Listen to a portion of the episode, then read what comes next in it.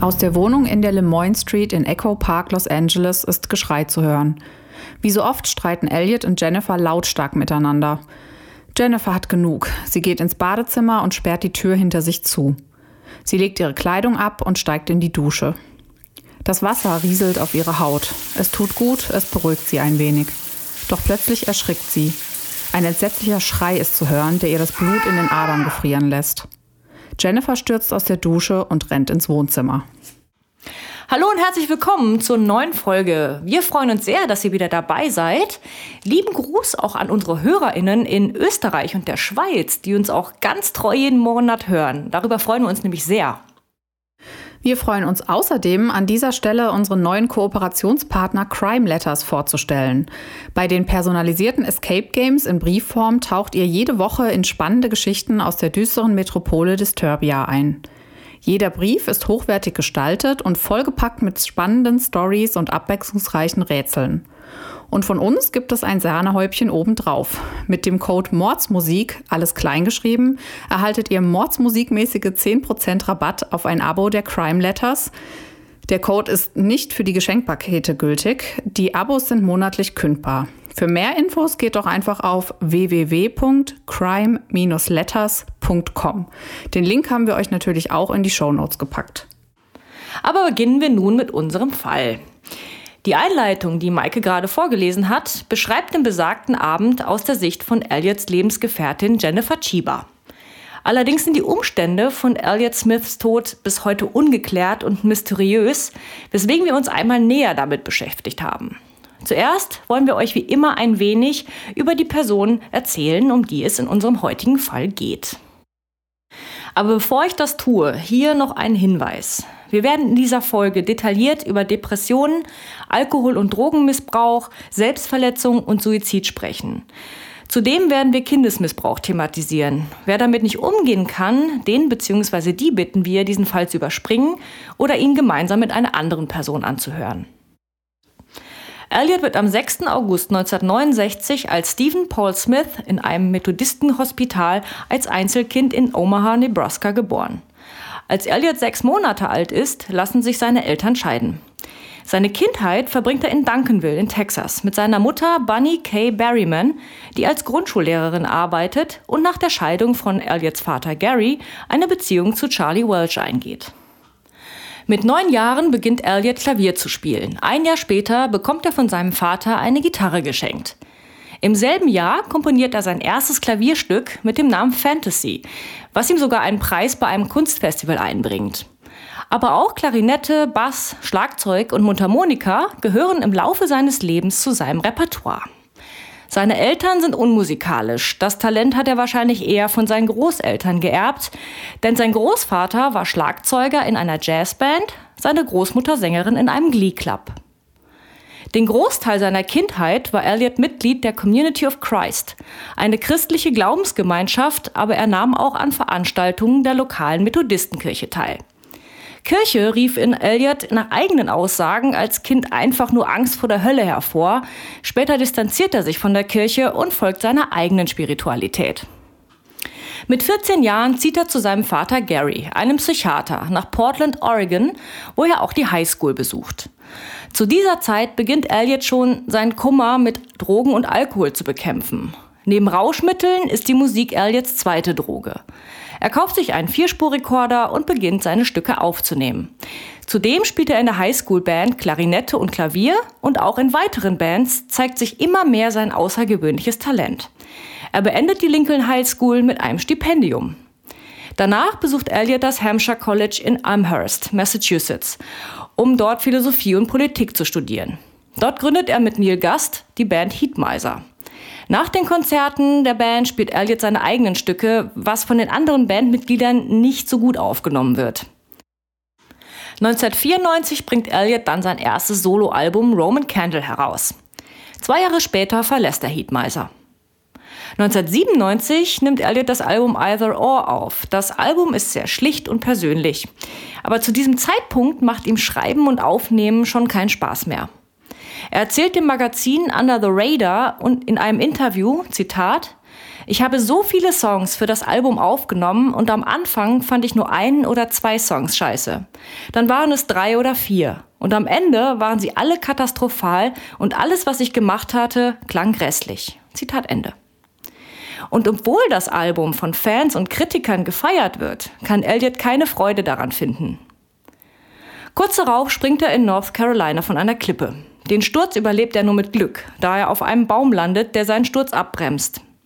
Seine Freunde können ihm bei seinen Problemen nicht helfen und er wird in eine psychiatrische Klinik gebracht. Trotz allem nimmt seine Solokarriere weiter Fahrt auf, als Elliot 1998 zum Soundtrack des Films Good Will Hunting den Song Miss Misery beisteuert und dafür für einen Oscar nominiert wird. Auch auf den Soundtracks zu American Beauty und The Royal Tenenbaums ist er mit Songs vertreten. Elliot Smith wollte nie wirklich berühmt werden. Ruhm machte ihm Angst und bereitete ihm Unbehagen. Damit ihr auch ein Gesicht zum musikalischen Ausnahmetalent habt, haben wir euch ein Bild von ihm in den Shownotes verlinkt. Bevor Elliot Ende des Jahrzehnts nach Brooklyn, New York umzieht, sagt er seinen Freunden, dass sie ihn wahrscheinlich nicht mehr wiedersehen werden, da er sich vermutlich das Leben nimmt. Auch in der Presse spricht er offen über seine Todessehnsucht. In Brooklyn hält es ihn aber nicht lange und er zieht nach Los Angeles. Die Depressionen und Suchtprobleme von Mr. Misery, so wird er nach seinem Auftritt bei den Oscars nämlich von der Presse genannt, verschlimmern sich und bei Konzerten vergisst er teilweise seine Texte. Er konsumiert Heroin und Crack, nimmt Beruhigungsmittel und trinkt viel Alkohol. Sein Hang zur Selbstzerstörung wird immer dramatischer. Zudem versucht Elliot mehrfach, sich mit Überdosen das Leben zu nehmen. Die Versuche scheitern jedoch. Elliot kennt sich mit der Zeit mit Drogen, deren Wirkungen und deren Kombinationen mit verschreibungspflichtigen Medikamenten und Alkohol sehr gut aus und mischt sich Drogencocktails mit der Absicht, die Wirkung der verschriebenen Medikamente zu verstärken. Er kauft sogar medizinische Fachbücher, um sich Wissen über Dosierung und Wirkung anzueignen. Während der Aufnahmen zum Album Figure Eight steckt Elliot in einer sehr starken psychotischen Episode und die Plattenfirma verlangt von ihm, sich unverzüglich am Riemen zu reißen. Daraufhin ritzt sich Elliot das Wort Now mit einem Messer in seinen Arm, setzt sich ans Klavier und komponiert Everything Means Nothing to Me, während das Blut von seinem Arm auf die Tasten tropft. Bevor er mit dem Album auf Tour geht, erzählt er seiner Lebenspartnerin Jennifer Chiba, dass er schon öfter versucht habe, sich umzubringen, aber er, Zitat Chiba, wolle nicht, dass seine Mutter eines Tages einen Anruf bekommt, in dem es heißt, er hat es getan. Also würde er Selbstmord auf sozial akzeptable Weise begehen, langsam durch Drogen und Alkohol. Er wusste, dass ihn das letztlich zerstören würde. Zitat Ende. Aber als alle Selbstmordversuche immer wieder scheitern, entschließt sich Elliot im Herbst 2002, seine inneren Dämonen zu bekämpfen und begibt sich in Behandlung. Die neue Methode, die ihm helfen soll, nennt sich Neurotransmitter Restoration, also die Wiederherstellung von Neurotransmittern, und zielt speziell auf Suchtprobleme ab. Dazu wird euch Mike jetzt etwas erzählen. Genau, die Neurotransmittertherapie wurde von Dr. William Hitt entwickelt. Neurotransmitter sind chemische Stoffe im Gehirn, die für die Weiterleitung elektrischer Signale in den verschiedenen Bereichen des Gehirns verantwortlich sind. Wenn eine Person Drogen oder Alkohol konsumiert, werden diese Neurotransmitter aus dem Gleichgewicht gebracht. Dr. Hitt glaubte, dass die Wiederherstellung des Gleichgewichts der Neurotransmitter den Entgiftungsprozess erleichtern kann. Mit der Unterstützung der WHO eröffnete er bereits in den 80er Jahren seine erste Entzugsklinik in Mexiko. Die Therapie wurde zunächst im Rahmen einer Studie an insgesamt 3000 Freiwilligen getestet, die entweder an einer Alkohol- oder Drogensucht litten. Das Ergebnis war ziemlich beeindruckend, denn 70 Prozent der Studienteilnehmer waren selbst drei Jahre nach der Therapie immer noch clean. Elliot Smith erzählt in einem Interview im März 2003, dass diese Art der Therapie für ihn so etwas wie eine allerletzte Chance bedeutete. Nachdem er bereits vielfach andere Entzugsmethoden ausprobiert hatte, wie beispielsweise das klassische 28-Tage-Programm, welches aus insgesamt zwölf Schritten besteht und schon in den 30er Jahren von den anonymen Alkoholikern zur Bekämpfung der Alkoholsucht eingeführt wurde. Die zwölf Schritte beinhalten unter anderem die Erkenntnis, dass man der Sucht hilflos ausgeliefert ist und das Vertrauen darauf, dass man mit der Hilfe Gottes die Sucht besiegen kann. Heutzutage wird nicht mehr speziell Gott genannt, sondern nur noch eine höhere Macht, um das Programm auch für nichtgläubige Menschen zugänglicher zu machen. Elliot scheiterte nach eigener Aussage jedoch bereits am allerersten Schritt, nämlich zuzugeben, dass er seine Sucht nicht mehr unter Kontrolle hat. Die hohen Erfolgsaussichten der Neurotransmittertherapie überzeugten Elliot davon, sich in dem Therapiezentrum in Beverly Hills in Behandlung zu geben. Genau, die Therapie schlägt nämlich tatsächlich auch an. Ab dem Jahr 2003 spielt er auch wieder vermehrt live und beginnt an einem Doppelalbum mit 30 Songs zu arbeiten. Der Erlös des Albums soll an die Elliott Smith Foundation gehen, eine Stiftung, die er mit seinem Suchtberater Jerry Schönkopf ins Leben gerufen hat und die sich um missbrauchte Kinder kümmert. Die Stiftung ist Elliott immer sehr wichtig gewesen. Jennifer telefoniert also mit Tonmeister Larry Crane, um ihn nach LA zu holen, damit er mit Elliot das Album aufnehmen kann. Und Larry spricht nach einem Jahr mal wieder mit Elliot. Sie legen ihr Treffen auf den 10. November. Nach seinem Geburtstag schwört Elliot dem Alkohol und zudem rotem Fleisch, Koffein und Zucker ab. Langsam scheint er sein Leben wieder in den Griff bekommen zu wollen. Später werden Freunde sagen, dass Elliot ganz und gar nicht weg von den Drogen war und die Beziehung zwischen ihm und Jennifer zu diesem Zeitpunkt kurz vorm Zerbrechen stand. Zeit seines Lebens veröffentlicht er fünf reguläre Soloalben. Die Instrumente dazu spielt er meist komplett selbst ein. Seine Texte sind, wie man sich bei seiner Lebensgeschichte schon denken kann, düster und depressiv. Elliot schaffte es mit seiner Folkmusik jedoch, viele Menschen zu berühren und ihnen damit in ihrem eigenen Leben eine Stütze zu sein, da er ihnen aus der Seele sprach. Denn wenn er von Einsamkeit, Unglücklichsein, Heroin- und Crackabhängigkeit, Depressionen und Alkoholsucht sang, war dies nicht nur Show, sondern sprach aus tiefstem Herzen und Erfahrung. Ehrlicher geht es kaum. Wir haben euch einen Song in den Shownotes verlinkt, der heißt Baby Britain und ist einer meiner Lieblingssongs von Elliot Smith. Also hört gern mal rein. Elliot Smith, ein talentierter Musiker mit vielen Problemen, der aber augenscheinlich doch den Absprung zurück in ein selbstbestimmtes Leben geschafft hat. Aber im Jahr 2003 stirbt er mit 34 Jahren unter mysteriösen Umständen. Was ist denn daran so mysteriös, Maike? Gehen wir nochmal zurück an den Anfang unserer Folge und zu den Ereignissen vom 21. Oktober 2003 am späten Vormittag. Elliot und seine Freundin Jennifer befinden sich allein im gemeinsamen Zuhause in der Lemoyne Street in Echo Park, Kalifornien. Jennifer ist die einzige Zeugin der Ereignisse und somit können wir auch nur ihre Version wiedergeben. Laut ihrem Bericht kommt es an diesem Tag zwischen den beiden zu einem Streit, in dessen Verlauf Elliot angeblich damit droht, sich selbst umzubringen. Irgendwann hat Jennifer genug und schließt sich im Badezimmer ein, um dort eine Dusche zu nehmen. Doch plötzlich hört sie einen Schrei. Als sie die Badezimmertür öffnet, steht Elliot mit dem Rücken zu ihr. Und als er sich zu ihr umdreht, sieht sie, dass ein Küchenmesser in seiner Brust steckt. Sie zieht das Messer heraus, woraufhin Elliot kollabiert. Jennifer wählt um 12.18 Uhr den Notruf, doch Elliot kann im Krankenhaus nicht mehr gerettet werden. Er verstirbt um 13.36 Uhr an den Folgen der Stichverletzungen, die sein Herz perforiert haben. Laut Jennifer hat er sich die Wunden selbst zugefügt und zudem eine Abschiedsnotiz hinterlassen, welche folgendermaßen lautet. I'm so sorry, love Elliot. God forgive me. Zu Deutsch, es tut mir so leid, in Liebe Elliot. Gott möge mir vergeben. Und so geht Elliots Tod als Suizid durch die Presse.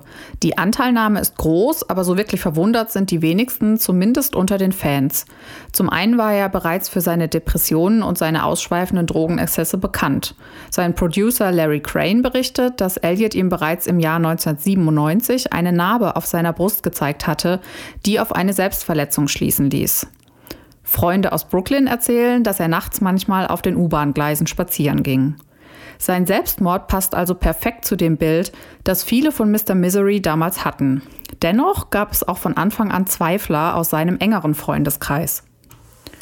Denn ausgerechnet in den Wochen vor seinem Tod begann Elliot mit den Arbeiten an seinem neuen Album From a Basement on the Hill und wie Danny ja auch bereits erwähnt hat, war er fest mit Larry Crane verabredet, um über das Album mit ihm zu sprechen.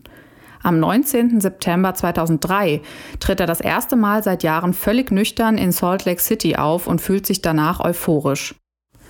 Elliot war, wie gesagt, zu diesem Zeitpunkt dank der Neurotransmittertherapie schon seit über einem Jahr clean, hatte zusätzlich dem Alkohol abgeschworen und nahm regelmäßig Medikamente gegen seine Depressionen. Eigentlich sah also alles danach aus, als wäre Elliot endlich wieder auf einem sehr guten Weg. Oder hatte er sich mit seiner radikalen Abstinenz und dem neuen Album doch zu viel vorgenommen? Es wird viel spekuliert und gemutmaßt. Doch drei Monate nach Elliots Tod, am 6. Januar 2004, legt die Gerichtsmedizin des Los Angeles County den Obduktionsbericht zu Elliots Tod vor. Und dieser wirft ein ganz anderes, unerwartetes Licht auf den vermeintlichen Suizid.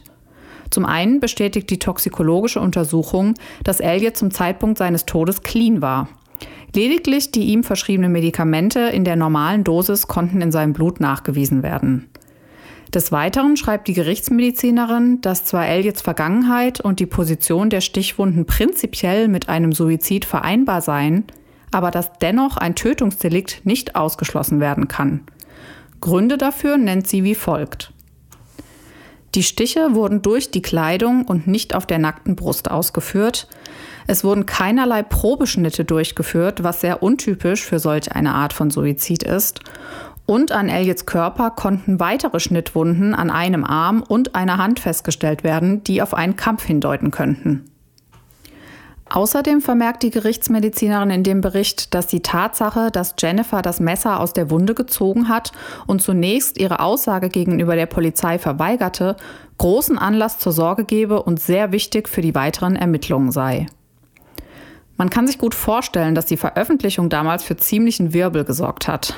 Denn der Bericht stellt somit nicht nur fest, dass Elliots Todesursache ganz offiziell nicht Suizid lautet, sondern ungeklärte Todesumstände angibt, sondern er stellt auch Jennifers Beteiligung an seinem Tod zur öffentlichen Diskussion.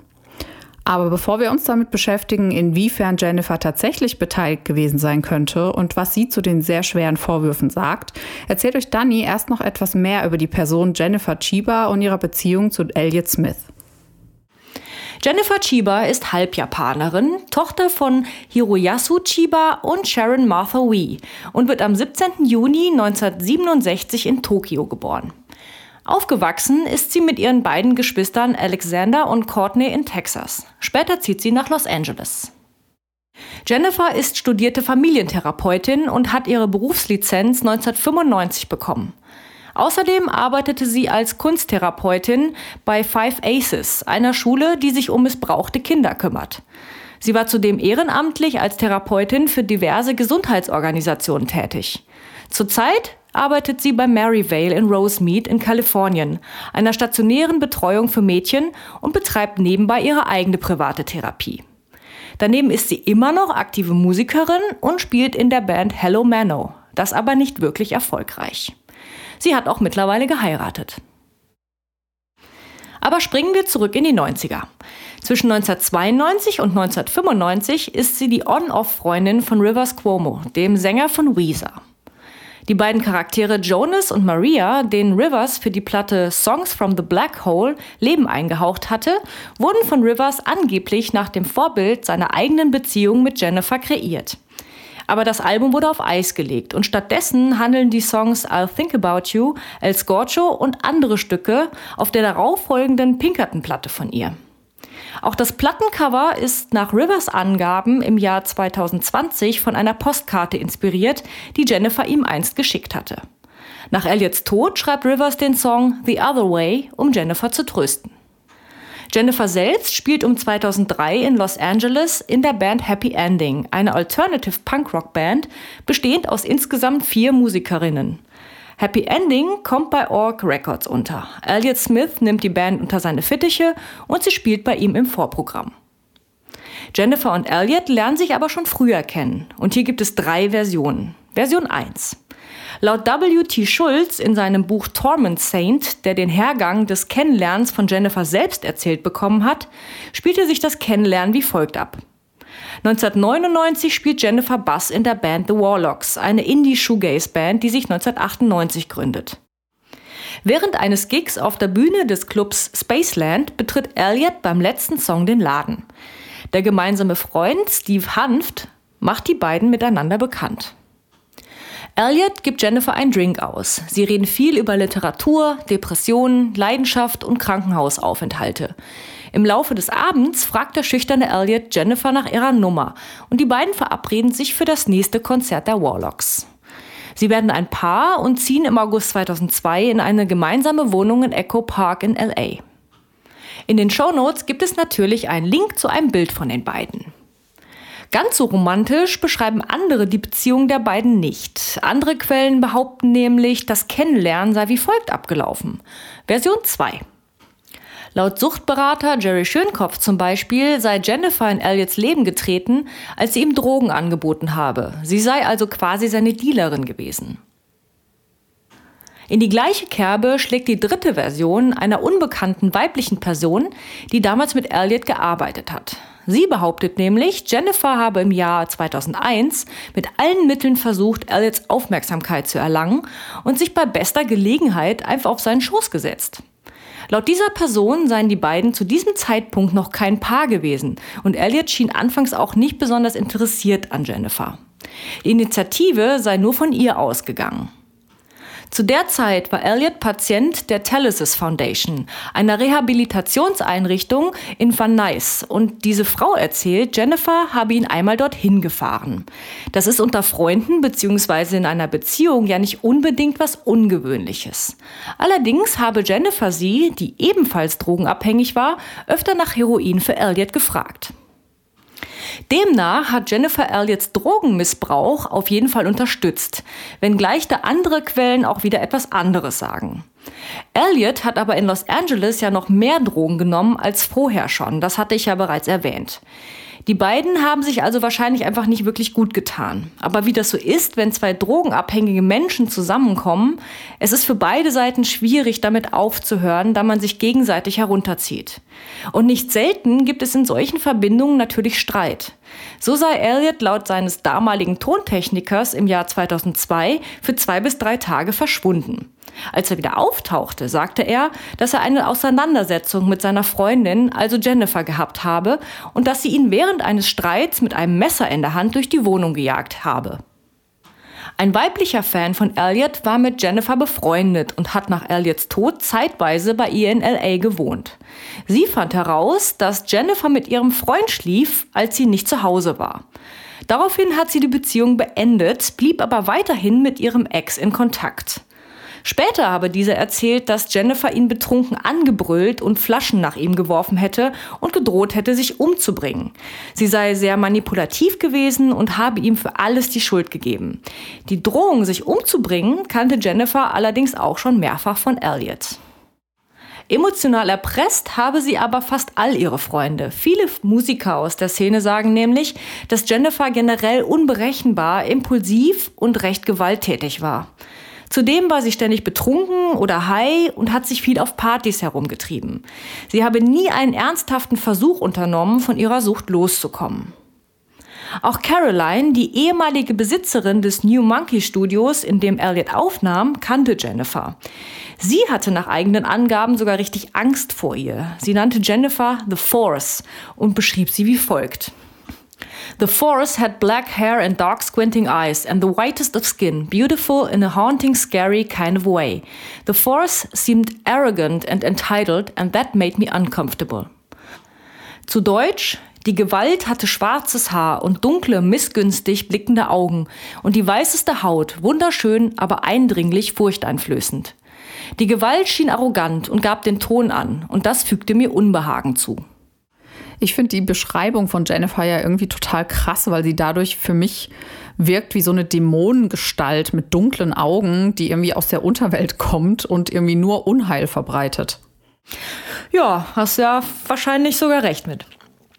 Es gibt also viele verschiedene Stories, wie sich die beiden kennengelernt haben und ein Paar wurden. Welche Geschichte nun die richtige ist, ja, darüber kann man nur spekulieren. Man kann aber mit Sicherheit sagen, dass die Verbindung der beiden trotz der angeblichen Seelenverwandtschaft spätestens gegen Ende eine toxische war und vor allem auf gemeinsamen Drogenkonsum basierte. Die Drogen hatten natürlich später auch einen großen Anteil an dem Ungleichgewicht in der Beziehung. Jennifer machte nämlich keinerlei Anstalten, von den Drogen loszukommen und ging weiterhin auf Partys. Elliot hingegen hatte genug davon, welchen Weg er in seinem Leben eingeschlagen hatte und wollte alles wieder ins Reine bringen. Und so stellt sich nach der Veröffentlichung des Obduktionsberichts natürlich allen die Frage, ob es nicht am Ende doch die Beziehung zu Jennifer war, die Elliot das Leben gekostet hat. Nach seinem Tod lehnt Jennifer zunächst jegliche Interviewanfragen ab. Doch am 9. Januar 2004, vier Tage nachdem der Polizeibericht veröffentlicht wurde, wendet sie sich mit einem Statement in den MTV News an die Öffentlichkeit. In diesem Statement macht sie deutlich, dass sie das Gefühl hätte, dass Elliots Privatsphäre und seine Würde sterben zu können verletzt wurden, indem der Bericht publik gemacht wurde. Sie streitet ab, dass sie sich geweigert habe, mit der Polizei zu kooperieren und gibt an, dass sie sich jetzt schon von der Öffentlichkeit verurteilt fühlen würde, obwohl sie weder offiziell als Verdächtige vernommen oder angeklagt wurde.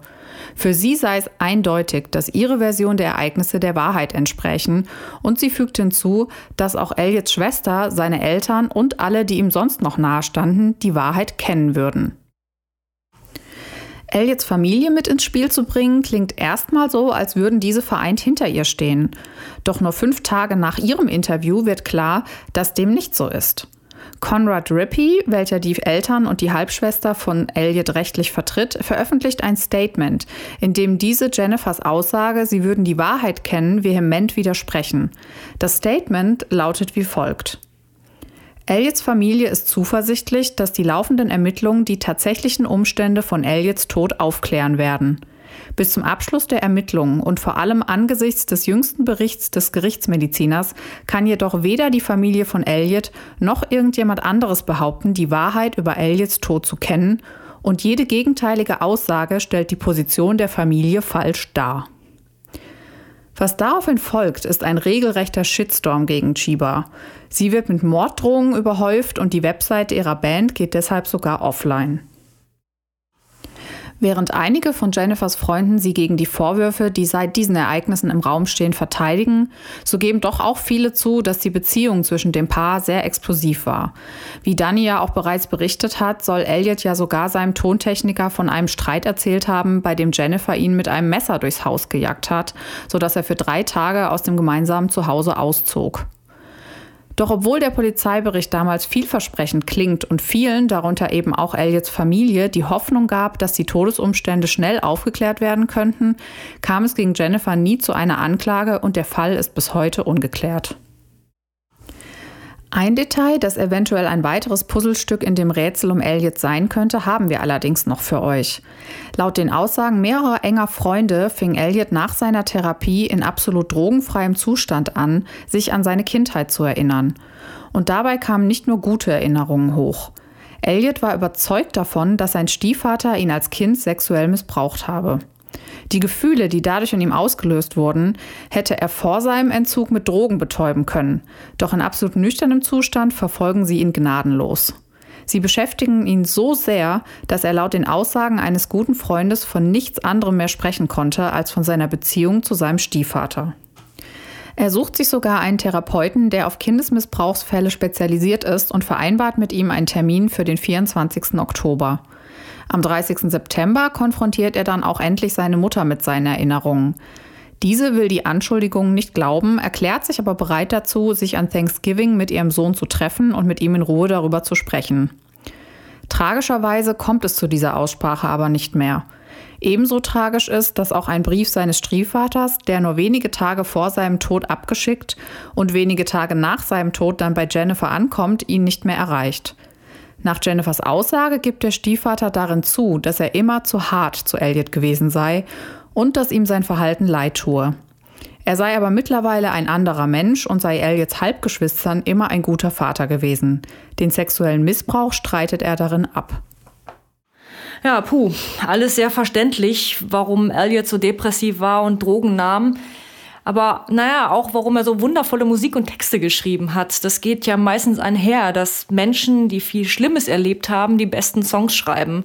Da fallen mir eigentlich fallen mir einige ein.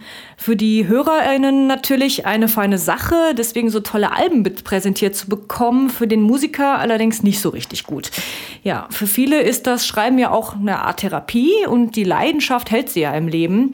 Wenn das wegbricht, geben ja auch viele auf. Ich meine, siehe Kurt Cobain, der mit dem Ruhm und dem Druck nicht klarkam, weil Druck killt natürlich Leidenschaft. Ähm, ja.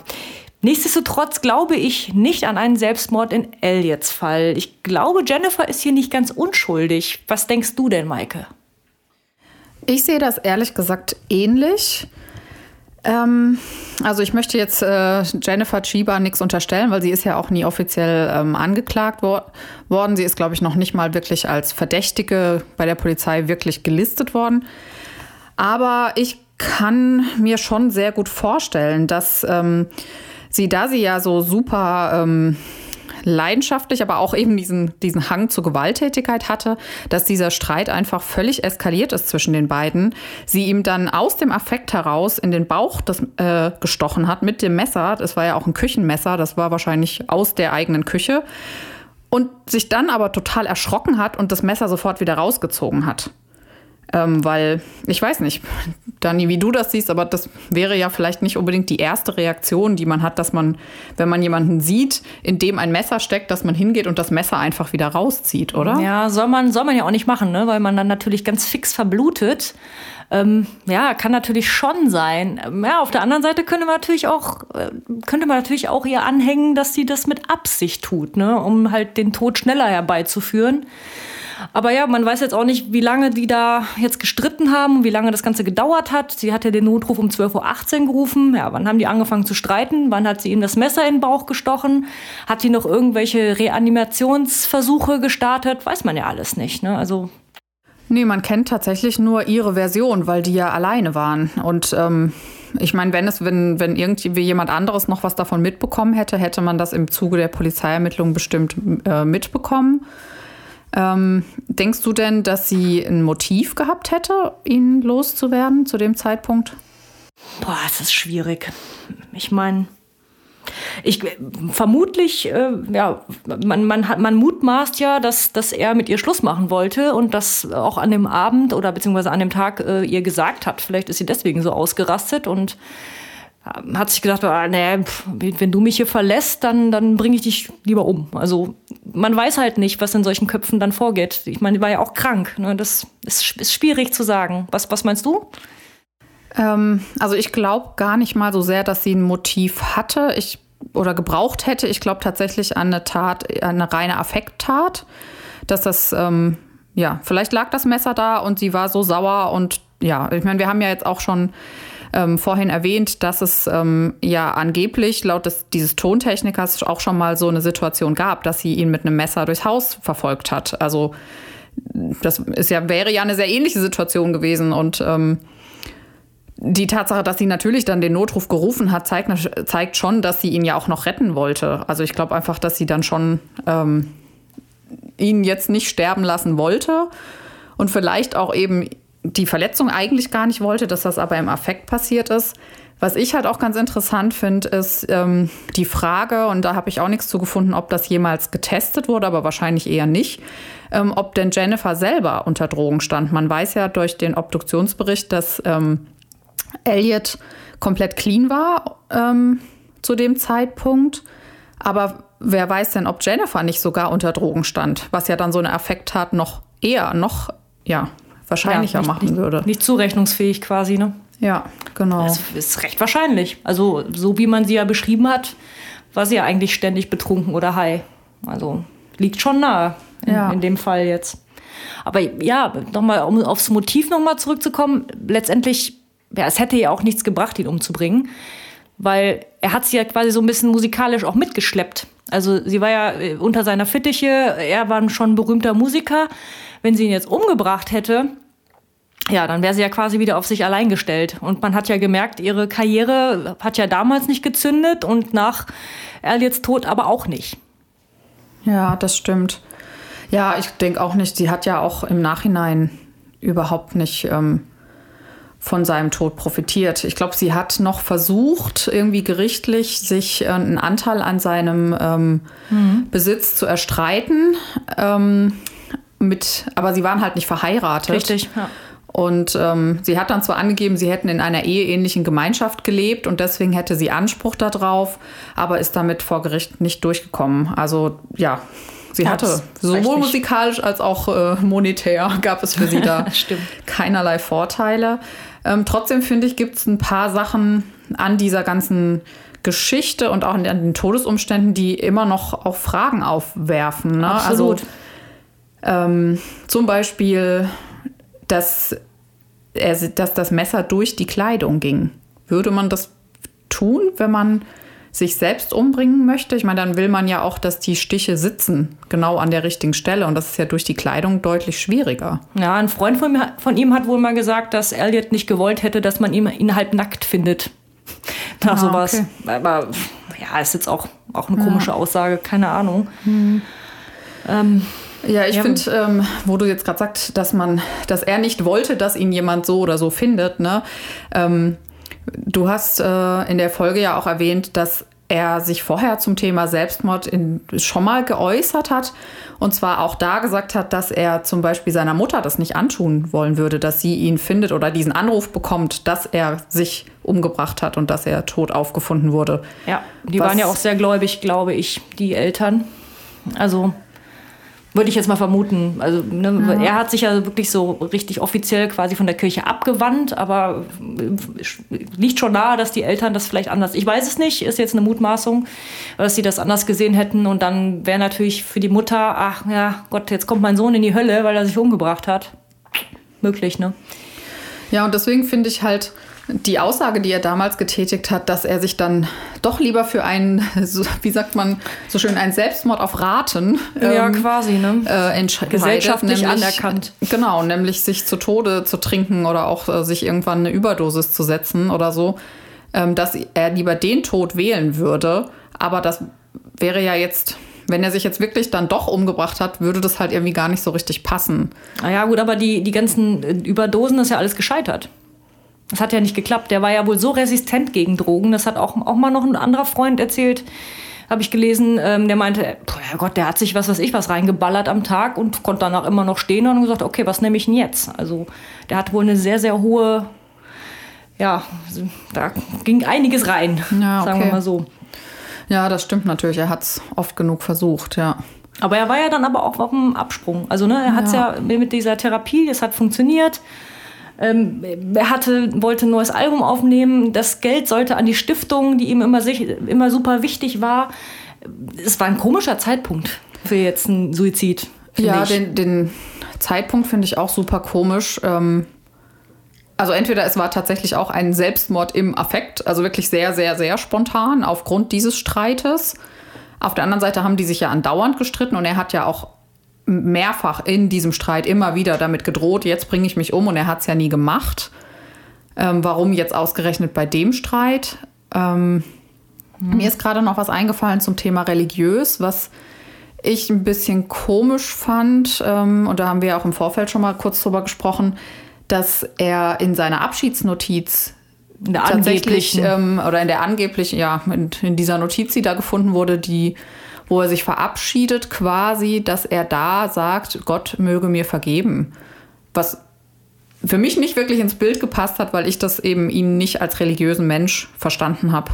Ja, geht mir genauso. Also. Ja, kann, die Notiz kann ja von irgendwann gewesen sein. Haben sie sich irgendwann gestritten, sie ist schon eher aus dem Haus oder er ist eher aus dem Haus, schreibt noch ein Zettelchen, ja, tut mir leid. Und dann halt so ein, ja, so ein Floskel dahinter. Aber ja. Man ja. weiß es nicht. Nee, man weiß es nicht, weil. Aber was ist sonst passiert? Das ist ja die große Frage. Ich meine, der hat Drogen genommen, der hat sich eventuell auch mit den falschen Leuten angelegt. Sie war im Badezimmer, konnte jemand in die Wohnung gekommen sein, ihn umgebracht, umbringen wollen und ist dann wieder rausgerannt. Man hat keine Spuren gefunden. Wurde der Tatort denn dahingehend überhaupt untersucht? Das sind alles Informationen, die wir gar nicht haben.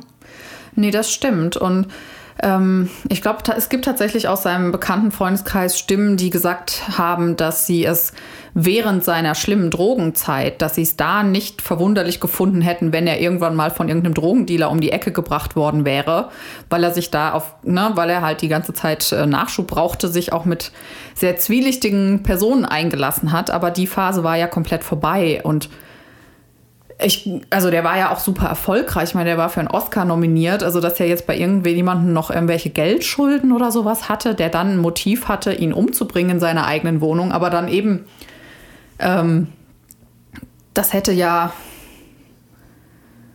Ich glaube, dann wäre auch der, dann wäre auch Jennifers Aussage nicht so eindeutig gewesen. Nee, der hat sich auf jeden Fall selbst umgebracht. Wenn irgend, das kriegt man ja mit, ob jemand in der Wohnung war. Die hätte bestimmt irgendwas gehört oder so. Ja, ähm, wenn die Dusche läuft. Ja, ich weiß es nicht. Ein Schrei ist aber ich meine, ja, es wurde, darüber wurde tatsächlich nie irgendwas berichtet, ob eventuell noch eine dritte Person mit ähm, beteiligt gewesen sein könnte. Aber das ist halt auch ähm, schon wieder so ein bisschen parallel zu unserem allerersten Fall Richie Edwards, dass es auch hier der, dem Opfer oder der, der Person, um die es geht, der, ne, unserem, äh, unsere Hauptperson der Folge, so ein bisschen zum Verhängnis wird, dass ein Selbstmord so unglaublich plausibel erscheint im ersten Moment, weil es so unglaublich gut zu seinem Charakter und zu seiner Vergangenheit passt. Ja. So dass äh, Polizeiermittlungen halt immer viel zu spät, wenn überhaupt, ähm, aufgenommen werden, sodass eben sowas wie also seine Wohnung wurde ja wahrscheinlich überhaupt nicht als Tatort behandelt, lange Zeit, bis zu diesem Obduktionsbericht. Aber danach, das waren ja, also im Oktober, ne, ist er gestorben und der Bericht kam im Januar raus. Also Ja. in der Zeit Das kannst du, kannst du vergessen. kannst du vergessen. Also das Wie ist so halt, finde ich, immer so ein bisschen schade, dass man sich denkt, so, hm, hätte man das von vornherein anders behandelt und nicht sofort das, das Naheliegendste als Erklärung genommen, dann hätte man eventuell noch was rausfinden können. Ja. Aber in dem Moment im Januar und dadurch, dass es auch nur eine einzige Zeugin gab, da, wen hätte man, es gab niemanden mehr, den man hätte verhören können. Richtig. Und auch hier Ähm. wieder für die Familie echt nicht schön. Ne? Die gingen davon aus, ja, mein Gott, das klärt sich doch auf. Und nichts klärt sich auf. War bei Richie Edwards übrigens auch. Also auch da noch eine Parallele. Ja, ja, es ist immer so, dass man denkt, oh, der Bericht weist in eine Richtung, jetzt können ja die Ermittlungen auch in diese Richtung gehen, dann muss ich da ja was tun. Ne? Und dann umso bitterer ist es, wenn sich dann einfach nichts tut und der bis heute ungeklärt ist. Ich meine, Jennifer Cheever bleibt bis heute bei ihrer Version. Für sie ist das, sie hat das, glaube ich, bisher immer so dargestellt, als wäre das ganz, ganz eindeutig. Ähm, ich finde es ziemlich krass, dass seine Familie dem äh, damals so krass widersprochen hat und für die Familie das offensichtlich nicht eindeutig ist, was schon auch bezeichnend ist, weil die kannten den ja schon auch gut. Ähm, aber es ändert halt nichts daran, dass Nee. es leider Wir werden es nicht einer mehr der ja, ungeklärten Leider. Fälle ist. Aber es bleibt uns ganz viel schöne Musik. Also nochmal echt eindringlich an euch alle da draußen. Hört da echt mal rein, wenn ihr Elliot Smith nicht kennt. Ähm, klar, man muss immer so ein bisschen in der Stimmung sein, sich, sich da ein bisschen reinzuhören, aber die Lieder sind einfach so wunderschön teilweise. Und ähm, ja, ich kann das nur jedem empfehlen. Ja, Ja, und ich würde sagen, damit sind wir jetzt dann auch am Ende unserer Folge angekommen. Ich hoffe oder wir hoffen wie immer, dass es euch gefallen hat und dass ihr den Fall genauso spannend fandet wie wir. Und wir freuen uns ähm, aufs nächste Mal. genau. Bis dann. Bis dann. Tschüss. Tschüss.